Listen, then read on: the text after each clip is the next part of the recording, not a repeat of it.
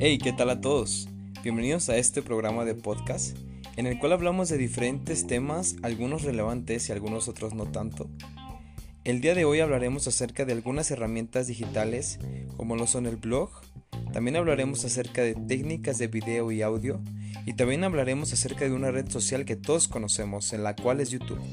De igual forma mencionaremos algunas otras en las cuales podemos tener contenido de video. Quédate, mi nombre es Alexis y te invito a escuchar este podcast.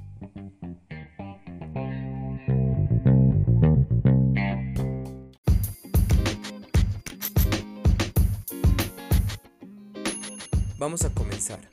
Primero, ¿qué es un blog y para qué sirve? Cabe mencionar que hoy en día es muy importante saber qué es un blog y también saber para qué sirve, ya que los tiempos han cambiado y la presencia online es esencial en las estrategias personales, corporativas y educativas. Un blog es una página web o un sitio web en donde se pueden publicar contenidos que sirven para escribir periódicamente con el fin de lograr determinados objetivos. Estos contenidos publicados regularmente se llaman artículos o post. Más o menos todos sabemos qué son, pero hay que dejar en claro que es un sitio web donde se pueden publicar contenidos y también se muestran publicaciones y se ordenan cronológicamente sobre los temas que vayamos a tratar. Puede ser de temas muy variados, por ejemplo ideas, opiniones, información personal o profesional, experiencias y etc. Por ello, debemos cuidar muy bien nuestro blog.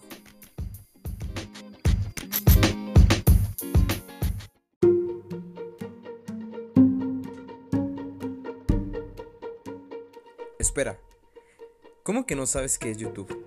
¿Acaso vives abajo de una roca? Rayos, pues te cuento.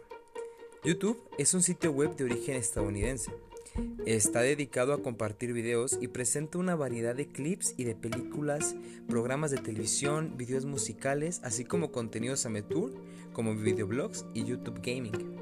De hecho, a las personas que hacen contenido para esta plataforma generalmente se les conoce como youtubers. Tal vez lo has escuchado. De hecho, fue creado por varios empleados de PayPal en febrero de 2005 y en, y en octubre del 2006 fue adquirido por Google a cambio de una cantidad muy elevada de dólares. De hecho, todos podemos hacer una cuenta de YouTube y los usuarios pueden subir videos, también pueden con una suscripción descargarlos y la creación de la cuenta es completamente gratis. De hecho, YouTube propuso una plataforma para, los que, para que los docentes subieran videos de educación y fueran pues material de apoyo para sus alumnos.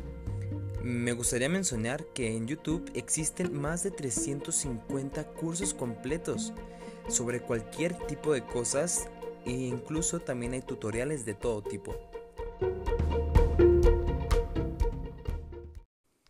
Hola, ¿qué tal compañeros y docentes? Bueno, pues en este podcast se hablará acerca de la profesión docente y reformas a la educación. Este es un trabajo por estudiantes de la carrera de educación de la Universidad UNID para la materia de análisis crítico de la práctica docente. Los integrantes de este equipo son su servidor Alexis García, la compañera Regina Navarro y la otra compañera Verónica Mojica. Bueno, pero vamos a hablar acerca de este tema. Como les mencioné, es la profesión docente y reformas a la educación.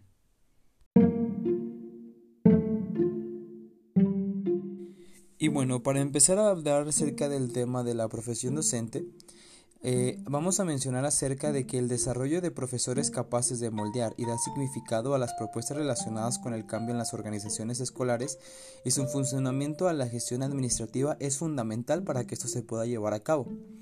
La evidencia disponible actualmente muestra que la preparación del profesor no es una variable más en el diseño de la política educativa, sino uno de los ámbitos más relevantes de la actualización gubernamental puesto que, en ausencia de profesores capaces y comprometidos, cualquier propuesta de mejora es invalible.